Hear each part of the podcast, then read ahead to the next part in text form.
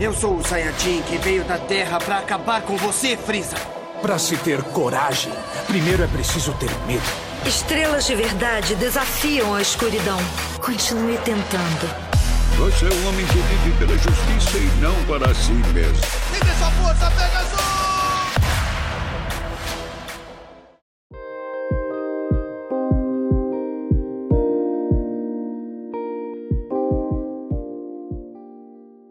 Olá pessoal, boa noite. Nós estamos aqui reunidos para o terceiro Nerd Talks, podcast aqui da UFN, onde a gente vai falar de cultura geek, nerd. E hoje o tema é um tema bem interessante, bem polêmico, que são animes antigos versus novos. Os clássicos ainda têm espaço na televisão, nos streamings, ou as pessoas como é que elas reagem à questão das animações novas e as novas tecnologias? Elas conseguem produzir roteiros tão bons quanto os antigos? Ou seria apenas nostalgia da qualidade dos antigos versus a qualidade dos novos, que hoje em dia os efeitos são realmente muito bem feitos.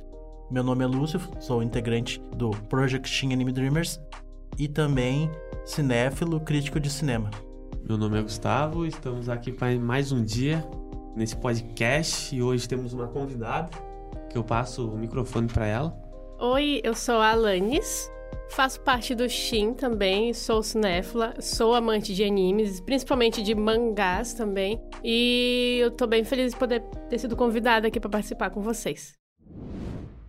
Os animes têm passado por várias mudanças ao longo dos anos. Uma delas, a mais notada, foi a melhora nos gráficos e detalhes mais nítidos. Podemos dizer que ficou mais empolgante de assistir e ver aquelas lutas de tirar o fôlego em alta definição. Os detalhes e cores mais vivas deixaram a visão do conteúdo mais clara e melhor para compreender. Essa evolução foi o que destacou os animes de hoje, chamando mais atenção do que antigamente. Embora os clássicos né, ainda sejam os clássicos devido aos roteiros altamente inteligentes e que é uma, uma outra época onde os animes outrora não tão famosos não se destacavam como hoje. Claro que um dos estúdios mais importantes da, da animação mundial o estúdio Ghibli, também ele trouxe muito respaldo, principalmente quando a Viagem de Chihiro ganhou um dos maiores prêmios da história do cinema mundial, que ele ganhou o Oscar de melhor, de melhor animação. Cara, o que eu me lembro disso daí é tem esse, né, que é o, como posso falar, que é o percussor, né, que ganhou vários prêmios e tudo mais, mas tem vários famosos deles, mas um que me chama a atenção mais ou menos assim, que não é do.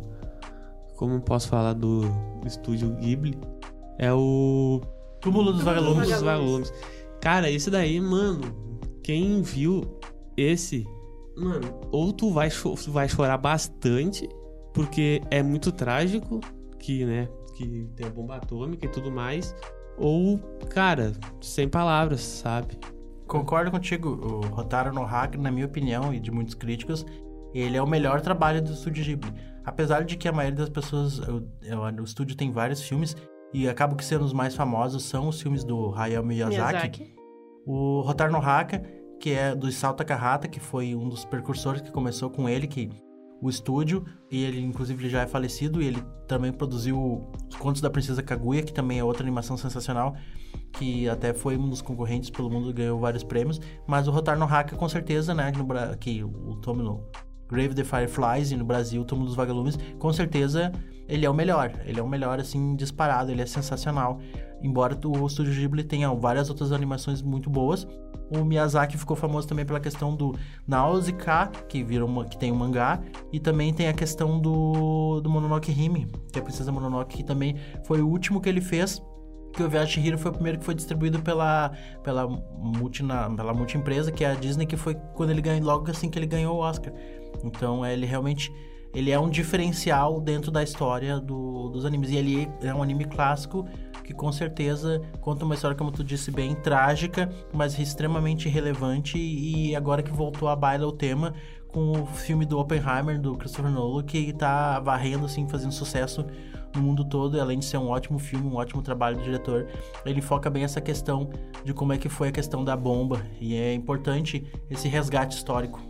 E falando sobre os filmes de animes atuais, a gente pode falar do Your Name e também dos 5 centímetros por segundo, que ele vem trazendo aquela atualização e modernização na questão da animação, entende? E também da questão da narrativa, porque no Your Name, quando ele, acho, se não me engano, ele é de 2014, por aí, ele foi um desses animes que fez um pouco semelhante com a questão do Viagem de Chihiro. Foi um anime que veio e fez um sucesso mundial, não só no Japão, sendo conhecido por todo mundo. Quem é você? Responda! Eu não quero esquecer. Eu não vou esquecer. Quem é você? Diga seu nome. Quem gosta de anime e também quem não gosta, quando assiste, também se emociona. Concordo contigo, porque eu, já pegando essa questão do Gustavo, do Rotar no Haka, e ele tem, ele entra num ponto interessante que é o mesmo ponto que entra o Your Name aqui, que é o Kimi no Nawa do Makoto Shinkai, que também é o mesmo do 5 cm por segundo, que na minha opinião e de muitos críticos é a melhor obra dele. Mas o Kimi no Nawa foi um anime que ele bateu, foi, ele fez uma coisa, um fator interessante na questão das animações mundiais, que ele é aquele anime que se diz que ele furou a bolha, que para os não entendidos ou não iniciados, é a questão de quando um, um, trabalho sai daquele público específico de nicho. Porque a animação japonesa, embora hoje em dia existam vários estúdios trabalhando, ele sempre foi aquela questão antes da era do, do streaming, da questão da internet, para quem começou a assistir falando da questão dos clássicos, quando os animes eles começavam a vir só dublado para o Brasil, e muitas vezes vinham com cortes. E os animes clássicos, muita gente cresceu falando dessa questão do clássico. primeiro, um dos primeiros, embora tenha tido como, coisas como o Astro Boy antes, e também os Tokusatsu, com o Jasper, o Jiraiya, é um anime que estourou e fez um sucesso mundial nessa questão dos clássicos no Brasil, que foi um precursor, foi o CDZ, né? O Cavaleiros do Zodíaco, do Masami Kurumada. Foi um sucesso, assim, absurdo. E no Japão, embora também tenha feito sucesso, foi um daqueles animes que fez muito sucesso aqui. E depois veio uma leva de outros grandes, de outros animes, principalmente pela questão da manchete, que, né, que tem os fãs da manchete, que somos manchetossauros, que era justamente pela questão, daí trouxe outros animes como Shurato, o Yu Yu Hakusho, que foi um marco na história, que é um dos melhores animes já feitos de todos os tempos, com o mangá também, que é o do Yoshiro Togashi, que o Yoshiro Togashi é um dos maiores autores de mangá, e ele pega uma questão de que ele tá lançando um mangá que ele não terminou até hoje, que é o Hunter x Hunter, que também é muito elogiado, e ele tem um anime, ele pode dizer que ele tem um anime clássico, e também tem um anime dos tempos mais atuais. E é o interessante justamente dessa questão, do, voltando no, no ponto, ponto de furar a bolha, que foi isso que aconteceu. O Kimi no Nawa, ele foi um anime que fez um sucesso mundial e que ah, levou multidões para o cinema e ele foi um dos primeiros animes no próprio Japão que bateu de bilheteria um anime do, do Estúdio Ghibli porque ele era imbatível. O Estúdio Ghibli, para ter uma, uma ideia da força, da potência, a Viagem Shihiro chegou a bater o recorde do Titanic, né, do Titanic do James Cameron, o que era uma coisa praticamente impossível em, termos de animação no Japão. E também, já que vocês falaram da questão do Oppenheimer, é também legal lembrar do Perfect Blue, né? Porque ele tem aquela adaptação praticamente ali no Cisne Negro, né? Também tem o Inception, que ele é bem feito em cima do Paprika, que também é do mesmo diretor do Perfect Blue ali dos anos 80, 90, e que foram referenciados nos filmes ali do, dos Estados Unidos bem mais recentemente. E falando da questão dos animes no Brasil, eles chegaram ali pelos anos 80, anos 90, e começou com esses animes que você falou, a questão ali do Cavaleiros do Zodíaco, com o Jaspion e todos esses animes mais antigos. E eu acho muito legal que essa galera que assistiu lá naquela época era novidade. Então logo teve aquela explosão de o que, que é isso que eu tô assistindo? Eu não tinha assistido, então era uma coisa tão nova que começou a sair, tinha muito bonequinho, tinha aquelas promoções naquelas revistas antigas, entende? E agora, essa, esse pessoal que já assistiu, tem, tem os animes mais novos aí, tem muita gente que não consegue fazer essa comparação com o anime mais novo, porque ele ainda tá preso no anime que ele assistiu lá nos anos 80, porque tem a questão da afetividade. Ele assistiu quando ele era criança, entende? Não é mais o mesmo, a mesma narrativa que vai conquistar aquela pessoa que assistiu lá hoje em dia. Mas, assim, agora perguntando para vocês, assim, uma pergunta pessoal, na verdade. Vocês não acham que os animes que agora estão ficando cada vez mais curtos, vocês não acham que os animes curtos têm mais qualidade e menos história?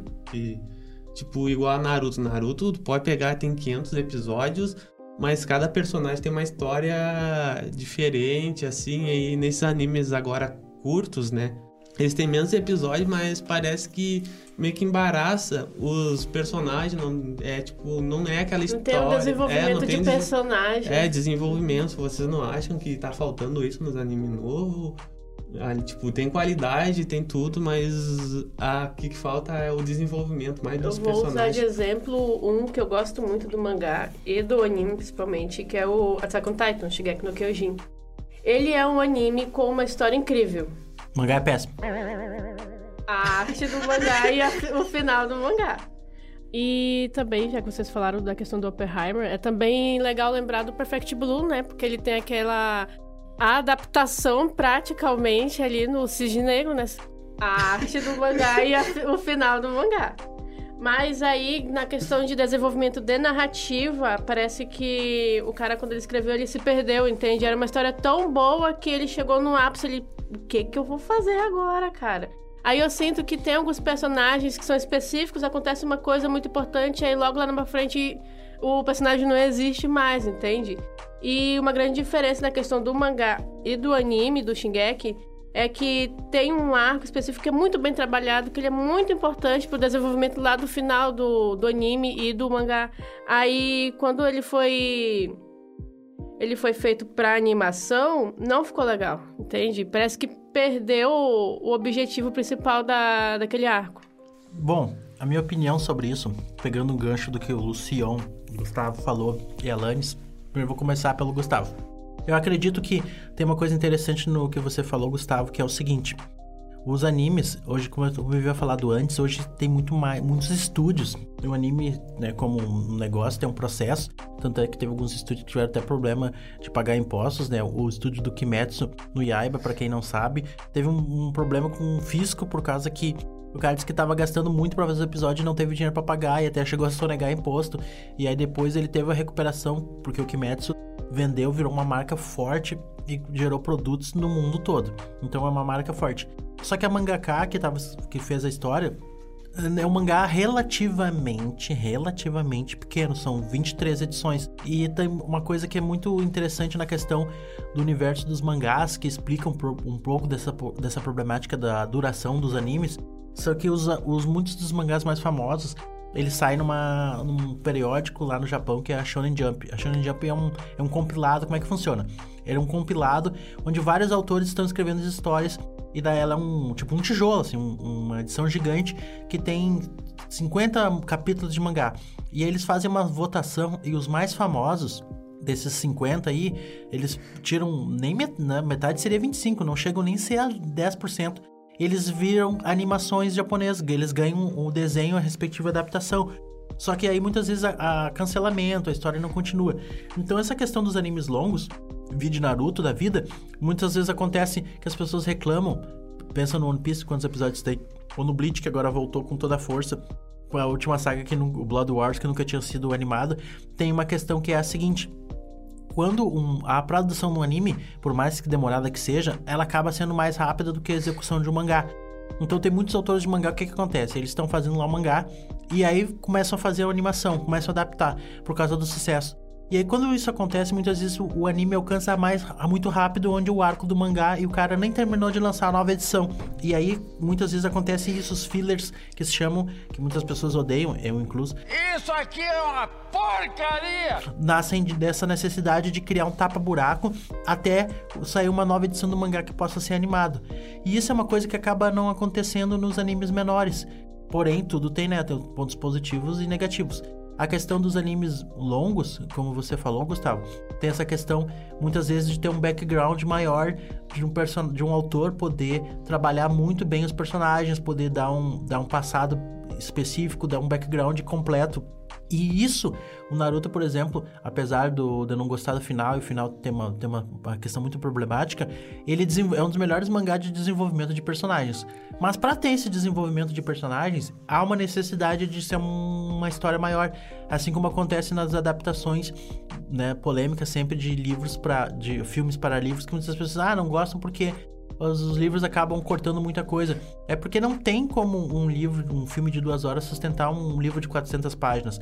E também tem essa questão de que uma adaptação ela não precisa ser ipsis literis. Se a adaptação, o cerne da adaptação tá nisso. Se tu vai simplesmente copiar, copiar e colar o que tá, então não tem por que fazer. E tem essa questão da transposição de mídia, que sempre vai gerar problema.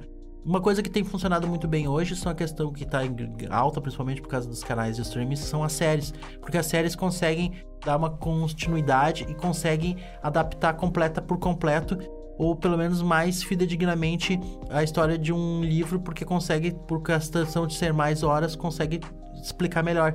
E nesse ponto, agora chegando no, no que a Alanis falou, da questão também Deixa tem um outro, tem, um tem um outro ponto. Na questão dos mangás, né? Ainda voltando na questão dos animes antigos, que nos, an- quando saiu os animes antigos, os mangás não eram publicados no Brasil. E agora, atualmente, tem uma avalanche de fãs e que a gente tem acesso para poder comprar o material escrito, o mangá, entende? Ah, eu tô assistindo um, um anime, aí o, chegou uma parte do anime que não tem mais o mangá, mas eu posso come- comprar o mangá para me poder acompanhar e ver o que acontece dentro do mangá, porque muitas vezes é a mesma história, mas o mangá completa o anime, ou então o anime completa o mangá. E falando da questão de desenvolvimento de personagem de história, eu acho que não tem outro exemplo que eu possa usar, que é o Sailor Moon. O Sailor Moon, ele tem ali uns 200 episódios ou mais, e não sei mais tantas adaptações diferentes. Sailor Moon Crystal, Sailor Moon não sei mais o que, Sailor Moon não sei o que. E o mangá é- é 12. E uma coisa que eu acho muito legal, porque eu gosto muito da Sailor Moon, que é o desenvolvimento, do- desenvolvimento da personagem da Sailor. Como a Usagi, mesmo ela sendo a principal, dentro da narrativa do mangá, ela é a que mais se sente diminuída pela força de todas as outras amigas delas, entende? E dentro do mangá tem um desenvolvimento muito profundo da questão feminina, entende? Ela é uma super-heroína que não sabe, ainda tá naquela questão de crescendo, se conhecendo, mas ela também tem que lutar contra os inimigos que chegam. Aí vai lá no, no anime e uma, uma das reclamações é que é muitos, muitos episódios que é só as meninas ali socializando, indo fazer uma compra, fazendo uma piadinha, fazendo alguma coisa, entende? Porque é a questão que o Lúcio falou. Você está usando a música com fins malvados. Se Raiden, o pai da música, soubesse disso, ficaria muito bravo com você. O pai da música é o Bar. Não importa, não importa, ela não entende. O anime acompanhou o mangá, chegou no mangá e não tem mais como porque o autor, o mangaka, parou de fazer, então teve NXY problemas, entende? E eu acho que isso é uma coisa que muito, vale muito falar aqui na questão do Brasil. Primeiro que chegou recentemente. Segundo que tá lançando, a galera tá conhecendo agora. E é uma plataforma diferente. A narrativa de um mangá, de um livro ou de um quadrinho nunca vai ser a mesma quando é mudado para uma mídia audiovisual, no cinema, no anime, numa animação, nesse tipo de coisa. Concordo. O que eu tenho pra contribuir com relação a esse ponto que tu havia falado anteriormente era justamente essa questão, como eu tava falando pro Gustavo, da questão do Naruto. Agora pegando o exemplo que tu falou do Shingeki. Como eu tava falando antes, por exemplo, o Kimetsu no Yaiba, né, o Demon Slayer, é, são só 23 edições e o anime ele já foi programado, ele já tem mais, vai ter duas ou três sagas, talvez tenha algum filme e vai ser encerrado. Isso é uma coisa positiva que hoje em dia muitos dos mangakas quando vão começar a escrever uma história, eles já pensam, já projetam um final. O que acontece por ser um mercado, obviamente precisar vender, precisar ter retorno, é que muitas vezes a própria Shonen Jump ela tinha uma coisa que a, a chegava, começava a ter um esgotamento da história.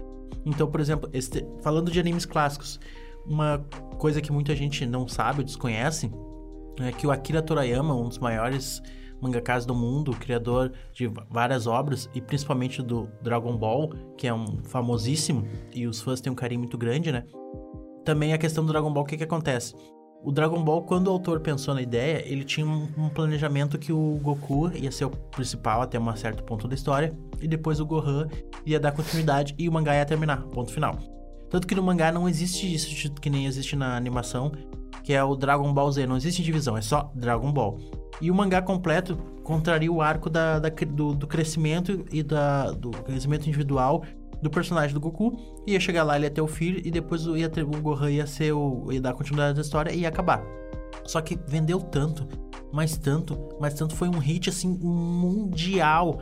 Fez um sucesso assim abstrondoso, absurdo, que daí o estúdio obviamente começou a não, tu vai ter que continuar a história, tu não pode terminar. A reza a lenda que ele queria terminar a história na primeira saga, da fase que no, no anime, eles daí eles divi- subdividiram. O Dragon Ball clássico ali é quando o Goku é criança, e depois quando começa a questão que chega o Raditz na Terra, que deve trazer o Vegeta, que é um dos personagens mais icônicos e famosos da franquia, os personagens crescem, se passa alguns anos, existe um hiato ali, e aí no anime tem essa divisão Dragon Ball Z. E nesse Dragon Ball Z, o próprio Akira Toriyama disse em entrevista que ele era pra terminar na primeira saga, que muitas pessoas consideram melhor, que é a saga do Freeza, que ela já tem um número maior de episódios. E depois vem a saga do Cell, que é dos androids, que já é o menor, e chega a saga do, do Majin Buu, que é a terceira e a última, que ela é bem menor. E ele já queria, ele não queria ter ido até ali. Reza a lenda que o negócio dele era tão complicado que ele não podia nem viajar de avião, porque o estúdio, se ele Tem uma viajasse... estrada com o nome dele lá. É, se, ca- se caísse o avião lá e aí ele, que, né, apesar de que teve o retorno financeiro dele, ele ia ficar devendo pro estúdio por causa que ia pagar uma multa porque a vida dele não podia correr risco. Então, de tanto que o estúdio tinha medo de perder a galinha dos ó, dos ó, Eu não entendi o que ele falou. Dos ovos de ouro. dos ovos de ouro. Tanto que houve um sucesso após o sucesso absurdo que teve o Dragon Ball. Depois ele veio com o GT que ele nem quis fazer, que ele quis ser só produtor. O GT foi uma porcaria. Isso aqui é uma porcaria! E a maior prova, assim, nessa questão do clássico, do que hoje a gente tá vivendo um revival, é que o que, que aconteceu? Quando terminou o, depois do GT, que não deu certo, e alguns vários filmes, agora o Dragon Ball voltou a toda. Inclusive o Akira Toriyama, ele é o, escritor, faz o roteiro ainda, mas não, ele nem desenha mais. Ele tá velho, já não tem mais, mais condições, não tem mais o mesmo pique. E é outro autor, que é o Toyotaro, que faz a arte. Ele faz até uma, tem uma discussão sobre o quanto o Toyotaro copia ou o que, que ele inova mais, até na, na, na linha e no traçado. E o anime ganhou a adaptação Dragon Ball Super, que foi um sucesso absurdo, assim, até, até prometendo alguns anos já a continuidade, porque o mangá já tá bem avançado, porque o mangá tá saindo atualmente no Japão. Tanto é que quando ele foi exibido, algumas cenas, uma saga lá do Jiren e do Dark, do Dark Goku, do Goku Black, foi aconteceu que foi passou em alguns lugares do mundo assim, parecia que estavam vendo um, um jogo de futebol assim, os estádios assim lotados e o pessoal amando.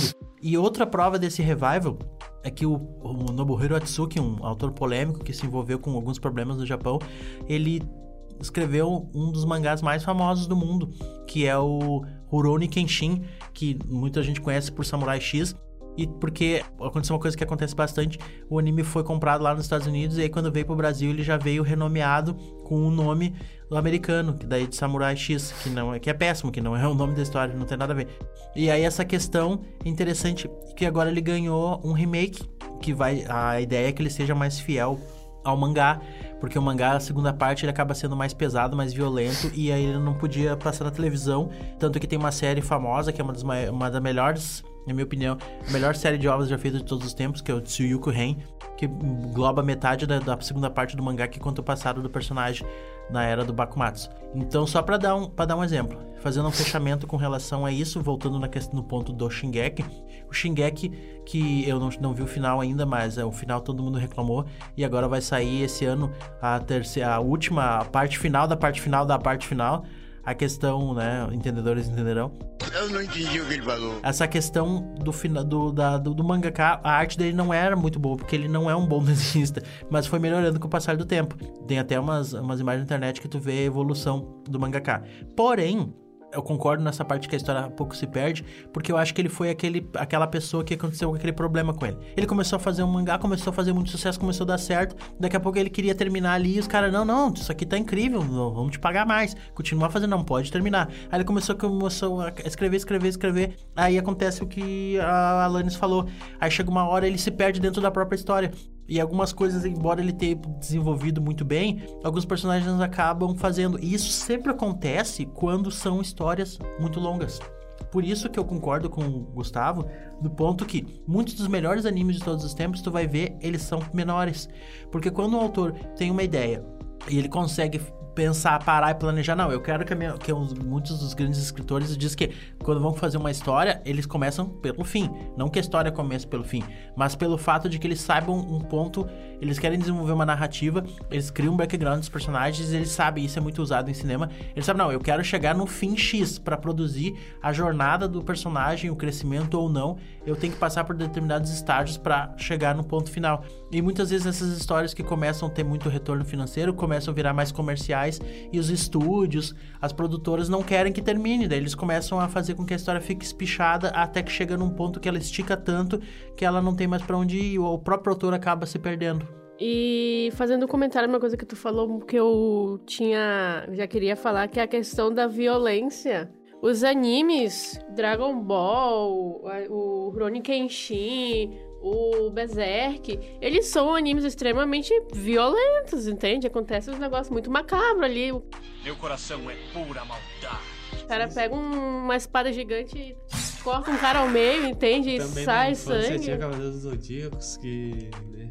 É, e eu acho muito legal que como aqueles animes daquele tipo, daquele jeito como ele foi feito, eles não, eu não sei dizer se eles seriam aceitos socialmente hoje em dia, mesmo com a questão da classificação indica- indicativa. Por isso que, como eu falei anteriormente, as pessoas que assistiram os animes nos anos 80, nos anos 90, tendem a criticar os animes mais novos.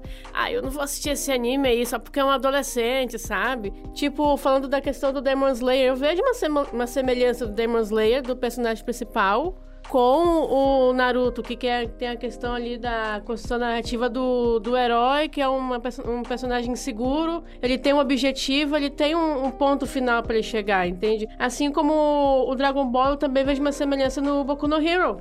Que é a questão ali dos heróis, que eles estão tentando resolver algum problema. Até o, o Deku, eu vejo uma semelhança no Vegeta ali. Que é, eles são amigos, mas ao mesmo tempo são inimigos. Então tem animes atuais que reverenciam os animes antigos. Mas assim, agora perguntando pra ti, tu não acha que, tipo, eu pego sempre do Naruto porque eu conheço mais? Tipo, o Naruto teve o filme que aí apresentou o Boruto. Tu não acha que o Naruto Shippuden não poderia acabar ali? Tipo, acabou, não tem mais nem Boruto? Eu acho Ou tu que isso preferia, é. tipo, uma continuação? Ah, tem que ter Boruto por causa... Eu acho Boruto é que péssimo. isso é resultado da questão monetária, da questão financeira, entende? O Naruto, ele fez um sucesso mundial. Ponto. O cara queria acabar a história. Ponto. Tu não pode acabar a história porque a gente tem que fazer mais, porque a gente tem que vender mais. Aí, como é que eu vou fazer? Não tem mais o que contar. O, o Naruto, que era criança, já tinha um adolescente, já foi adulto, já conseguiu o que ele queria. Aí agora o que, que eu vou fazer? Bota um filho dele aí pra resolver os problemas. Não vai não! Ele não vai não! E também o que eu acho muito legal nessa questão de que tem uma história, chega um ponto que poderia ter terminado ali, entende? Mas aí o autor continua, o mangaka continua. Um exemplo que eu vou falar que eu gosto muito, mas eu não vou dar spoiler, é o mangá do Berserk. Tem um ponto específico no mangá do Berserk que poderia ter terminado e iria ser perfeito. Mas aí o Kentaro Miura, né? Hum, vou botar mais um arco aqui totalmente diferente para ter que construir mais personagens, entende? Para poder poder voltar lá pro começo do mangá que tinha a questão de magia e gnomos e, e elfos. E aí, infelizmente, ele morreu, né? É tipo, meu Deus, cara, eu preciso saber o que acontece. Se tivesse terminado ali naquele ponto, teria sido tão perfeito. Mas, tipo, como eu vejo no Boruto, eu acho que deveria ter acabado assim, tipo, no filme. Por quê? Eu vou falar agora a minha opinião. Porque, assim, tem, acho que no episódio 100, por aí, eles. meio que ele volta no tempo. Eu acho que voltar no tempo não é uma boa coisa pra um anime. O feedback, né? É, Tem que é saber muito- usar o é, feedback. Não é muita boa coisa, porque se tu tá, tipo, fazendo o filho do Naruto, tu não vai voltar no tempo quando o Naruto era criança, entendeu? Eu acho que pra mim isso daí perdeu a linha. Eu acho que. Quase, quase todo mundo odeia, né? Não vou falar que Não, todo mundo odeia, né? A minha opinião, não gosto quando, tipo, Eu- isso acontece num anime, entendeu? Eu acho que isso tem a ver um pouco com o que eu falei de animes atuais que são semelhantes e reverenciam os animes an- antigos, entende? Só que a galera, as pessoas que, que assistiram Naruto e o Dragon Ball não tem mais a mesma idade, entende? E as pessoas que têm, a- a- os adolescentes que têm a idade de acompanhar esse gênero de mangá e de anime, eles não vão aceitar que seja a mesma coisa que o Dragon Ball e o Naruto eram naquela época, eles vão querer coisas diferentes, entende? Assim como o cara, um marmanjo que tem 30 anos, quando ele era criança, ele não tinha 1,85m e, sei lá, um bíceps tamanho de um melão ali quando ele assistiu Dragon Ball, entende? As crianças e os adolescentes de hoje em dia querem coisas diferentes. Concordo, essa questão, acho que é muito importante esse ponto que tu falou, Lannis, que é a questão geracional, de que passa de geração em geração, o público se renova. Isso é uma coisa que acontece bastante nos cómics, que os personagens vivem precisando sofreu um reboot lá, porque o Homem-Aranha uma hora fica velho, entendeu? O Batman uma hora fica velho. E aí, pros novos públicos, as pessoas que come, crescem com esses personagens, daqui a pouco não compram mais quadrinhos, entendeu? Tanto que hoje em dia tem um mercado muito forte dos quadrinhos de luxo, que realmente com grandes histórias, que são os graphic novels e tal, inclusive muitas premiadas. E tem, existem quadrinhos para o público adulto, como o Watchmen, como o Sandman, do Neil Gaiman, que hoje é um autor famoso, que agora a Netflix tá, tem série e tudo mais. Mas muitos desses quadrinhos adultos são com um público de nicho. E essas têm essas histórias que são outros focos. E essa questão dos animes pega bastante isso dos animes clássicos que eles eram feitos para um público X e aí os animes acabavam muitas vezes iam, iam fazendo e não tinham fim. E alguns dos animes nessa ponta, os animes que são menores, que são feitos com uma história mais concisa, muitos são existem pequenas obras primas e pequenos clássicos dentro dessa coisa. O exemplo, muitas vezes os animes não tão conhecidos como Shigatsu no Kimi no Uso, que é uma história assim, um drama, porque muitas vezes os animes que acabam saindo mais famosos ou chamando mais atenção da mídia são os animes com sistemas mais comuns. E, ou clichês. Ou dando exemplo, por exemplo, a própria questão do Naruto, eu concordo com o Gustavo, porque assim, ó, terminou Naruto, acabou. Tanto é que quando. Uma história cíclica, né? Se repete, assim como Akira Toriyama não queria dar continuidade, quando o que aconteceu, quando teve o chegou a história, chegou na época lá que bah, acabou o Naruto e tal, eles queriam que ele continuasse, ele cedeu os direitos, né, os personagens, blá, blá, mas não era ele que estava escrevendo o, o mangá que estava sendo adaptado para anime, era outro autor. E aí diz que o negócio, o negócio estava ficando tão bruxo, tão ruim, que eles tiveram que apelar e chamaram o Kishimoto, né? Ele chamava, deram uma grana lá, ele, não, volta, por favor, volta. E aí ele voltou e começou a escrever de desenhar ali a história e voltou, disse que deu uma melhorada. Mas mesmo assim, acho que terminou ali, já não terminou, já não foi o, o bicho, já não terminou no auge, já teve uma enrolação ali violenta no final. Então devia ter terminado. Eu sou da opinião que é melhor uma história terminar no auge e a pessoa virar uma história, uma referência, do que ficar uma porcaria lá e os caras ficar fazendo. E isso é uma coisa bem, comple bem complexa. Por exemplo, um dos maiores animes de todos os tempos, um dos mais famosos, assim, um anime, outro anime que furou a bolha e fez sucesso mundial né? Já, a gente já falou aqui, por exemplo, o Gustavo falou muito bem quando ele deu o exemplo do Rotaro no Haka, que é um dos maiores animes de todos os tempos. É o melhor trabalho do Isao Takahata, é o melhor trabalho do Studio Ghibli e não é tão conhecido. Não é tão conhecido. O mais conhecido é, obviamente, a Via Hero, porque ganhou o Oscar, né? Não que ele não seja um anime que tu vai dizer que é um anime comercial, porque depois ele fez alguns animes que são bons, mas acabam sendo até inferiores. Porém, temos, eu vou citar o exemplo do Akira. O Akira é um, um, anime, um filme, né, baseado no mangá do Katsuhiro Otomo e que eles são várias edições. E quando foi foi para fazer adaptação para o filme, ao invés de fazer uma série, que seria o mais óbvio a se fazer, o autor que também além de escrever o mangá, ele, ele optou por ele, escreveu, ele escreveu o roteiro e fez o filme. Ele fez um filme que a história ficou mais concisa, um filme de duas horas, e entrou pra história. Ou seja, como na questão uma coisa que se fala serve para muita coisa, mas principalmente para a questão do cinema, menos é mais. Porque a questão do audiovisual, de passar as informações, muitas vezes algumas histórias acabam perdendo isso por serem didáticas demais ou achar que o público é burro. Você parece que é burro, rapaz! E querer declarar as coisas, tudo esmiuçar os detalhes, ao invés de deixar algumas informações para que o público absorva e tenha uma história que realmente tenha camadas e tenha profundidade. Evangelho. Precisamos falar do Evangelho. O Evangelho acho que é um exemplo do que tu acabou de falar. O Evangelho, ele tem a série principal ali, que é 25 episódios. Tu chega ali no 24, no 25, tu não entende mais nada do que tá acontecendo ali. Oi? Apesar de que mesmo o, os episódios anteriores tu consegue entender, tu, ele vai se filtrando, ele vai ficando uma coisa cada vez mais abstrata e filosófica. Aí, depois que fizeram o Evangelho, fizeram o, anime, que foi um sucesso, continua sendo um sucesso até hoje, fizeram o mangá, que foi logo depois, não foi, Lúcio? Primeiro são 26 episódios, não 25. Uhum. E a questão é que o, o Yoshisuke Sadamoto, que era o cara que estava o art designer também do anime e do mangá, ele estava fazendo junto com o Hideaki Anno, que escreveu a história, Só que aconte- foi uma coisa semelhante àquela coisa que acontece quando o mangá alcança. Só que eu teve um, um problema que o estúdio, que o estúdio Gainax, que era um estúdio praticamente criado, assim como o estúdio Ghibli, que foi criado por um grupo de pessoas, o Isao Takahata e o Miyazaki sendo precursores, o estúdio da Gainax, ali eram poucas pessoas, então não era, ele não tinha um grande retorno financeiro. E quando ele chegou no final do episódio 24, a verba já estava acabando, tanto que ali pelo Uhum. episódio 20 e poucos, algumas das grandes jogadas, que tem umas cenas assim que são geniais, só que são frutos de cenários únicos, porque os caras não tinham mais dinheiro pra fazer os episódios. E aí, fizeram ele- uma bo- juntaram tudo e tentaram resumir ali nos últimos episódios. É, e aí ficou um, um- um- dois episódios originais, Uhum. com final. Só que muita gente. É um tipo episódio Home Odeio. Um monte de gente amou, nossa, que legal, que diferente pra um anime, uma coisa realmente o final original, e muita gente achou uma bagunça.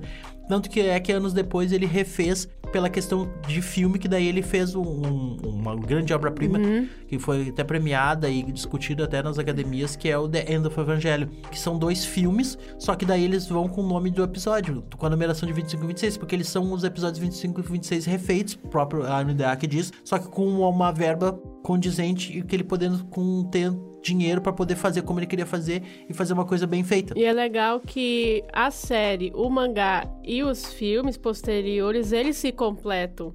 Uma coisa que eu acho muito legal na questão dos filmes é que tem os episódios finais do Evangelho, ninguém entendeu. Aí, ah, vai sair o filme agora que é pra todo mundo entender. Também ninguém consegue entender completamente a ideia, porque é um negócio muito abstrato, entende? A questão do, do Shinji ali, do Eva, eu acho muito, muito legal que eu, eu vejo uma questão de semelhança ali com o Attack on Titan, entende? Que o Attack on Titan, ele tem a questão dos titãs ali. E no Evangelho, ele tem a questão dos, do- dos Evos, né? Dos robôs, dos mechas ali. Mas a questão é, os animes não é sobre os titãs e não é sobre os, gigan- os robôs gigantes. É sobre a questão humana. É sobre sentimentos, sobre depressão, sobre ansiedade. Coisas que eram debatidas no anime lá nos anos 80 que não fez tanto sucesso e hoje em dia é um dos maiores sucessos da, da questão dos animes de séries. E o Shingeki, ele tem uma, um pouco dessa questão de fazer uma metáfora dos sentimentos humanos dentro da questão de dos titãs ali no Shingeki. Agora uma pergunta que você estava falando sobre filme, de anime e tudo mais. Você agora tem uma moda, tá? Uma moda de live action.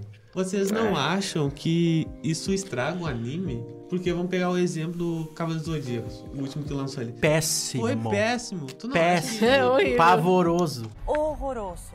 Horrível. Um espanto. Me faz mal. Pra uma pessoa que vai chegar ali e não assistiu o desenho, como nós. Tu não, não vai sentir que ele não vai assistir o, o anime por causa do filme?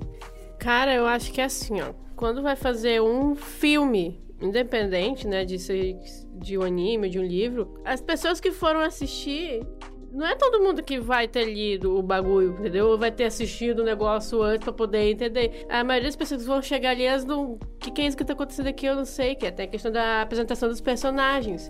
E da questão de live action, eu fico indignada quando metem um CG ali, um 3D, que fica um negócio muito bizarro. Parece as animações dos animes dos anos 80, entende? Fica tudo travadão.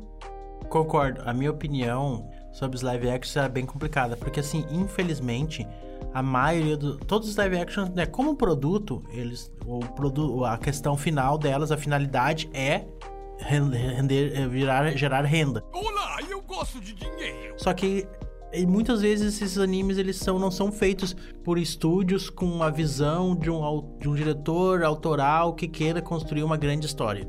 Por exemplo, muitas pessoas até nem sabem, mas um dos maiores filmes da história do cinema polêmico, premiado, que ganhou o Grand Prix em Cannes, foi baseado num mangá, que é o Old Boy. Old Boy é uma história. Ah, o mangá do Old Boy, ele é um bom mangá. Não é, oh meu Deus, sensacional, maravilhoso. Não é. Não é. Ele é um bom mangá, uma boa história. Só que, o que, que aconteceu com o Old Boy? Ele foi, o mangá foi serviu de base, inspiração pro roteiro de um dos maiores diretores da história do cinema dos últimos anos, que é o Park Chan-wook, que foi um diretor que trouxe uma renovação pro cinema sul-coreano, que hoje em dia é mega famoso e tem o Bong Joon-ho que ganhou o Oscar, que foi histórico, ganhando um filme, o Oscar principal, um filme não falado, não falado em língua americana, que é o Parasita.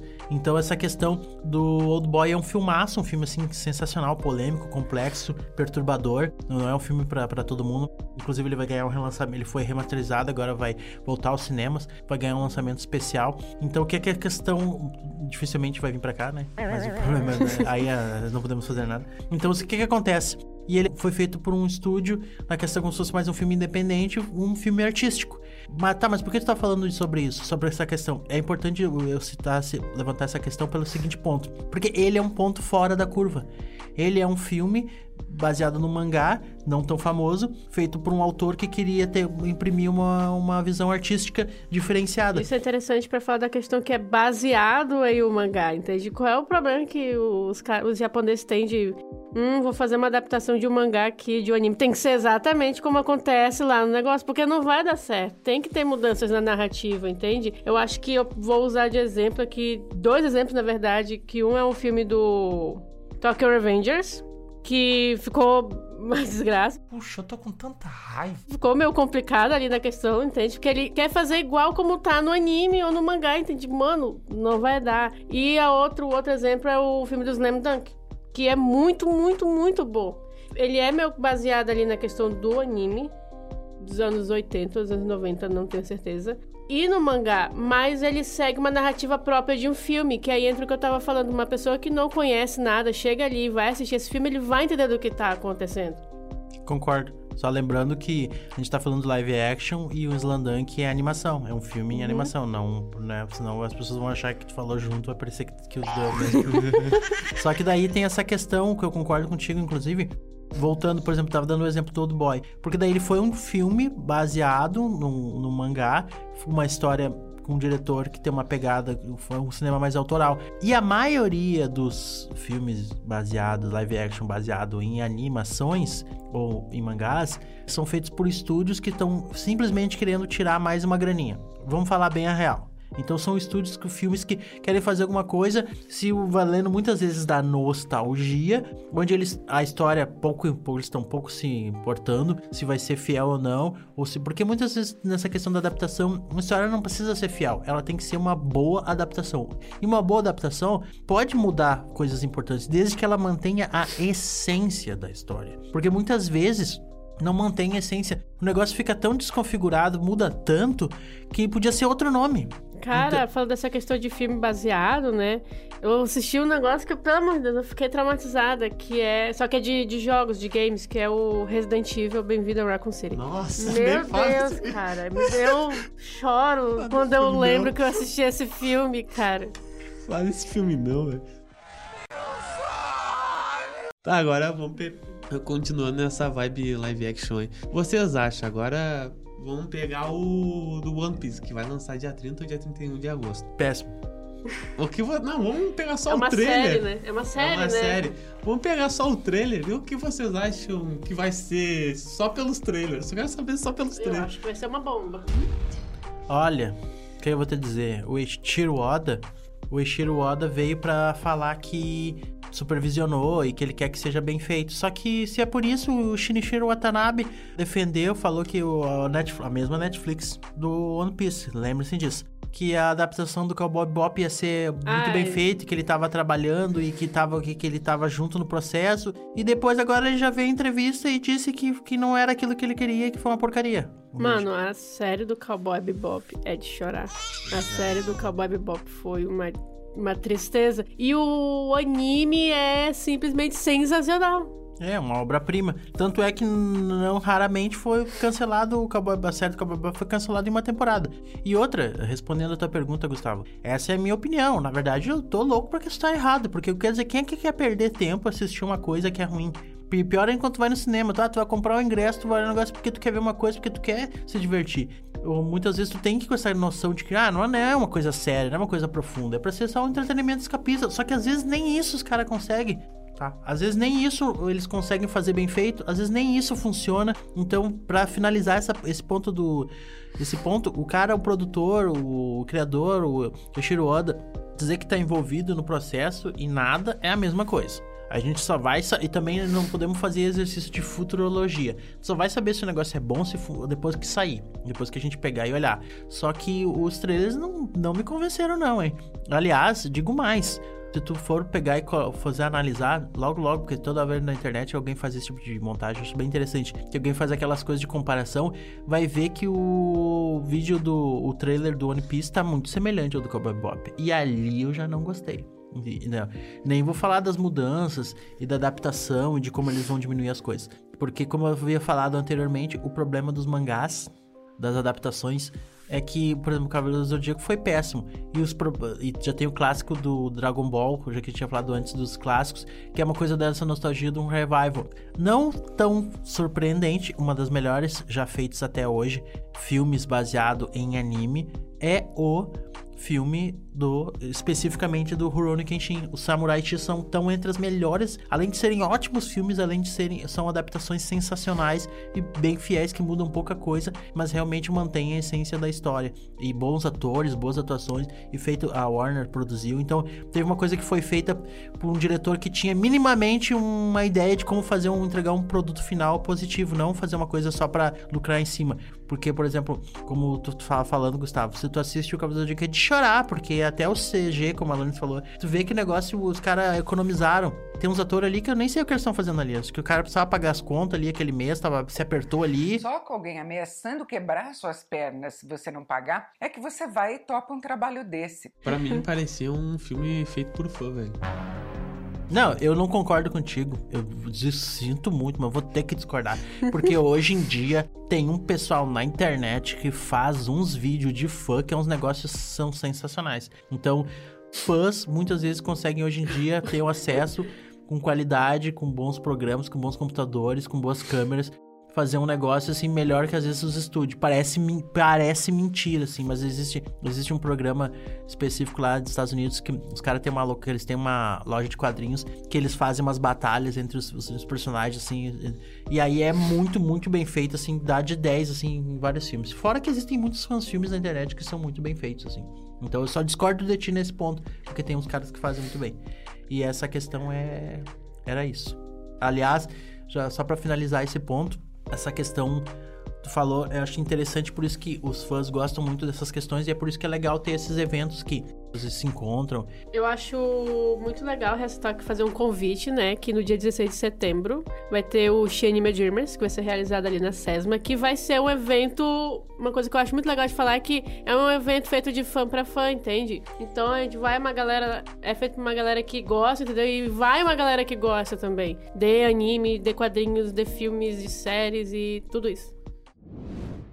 Então é isso. Terminamos aqui o terceiro episódio. Então, rapaziada, e agradeço a vocês pela participação aí. Obrigado a todos. E valeu, até o próximo. Obrigado pelo convite até o próximo.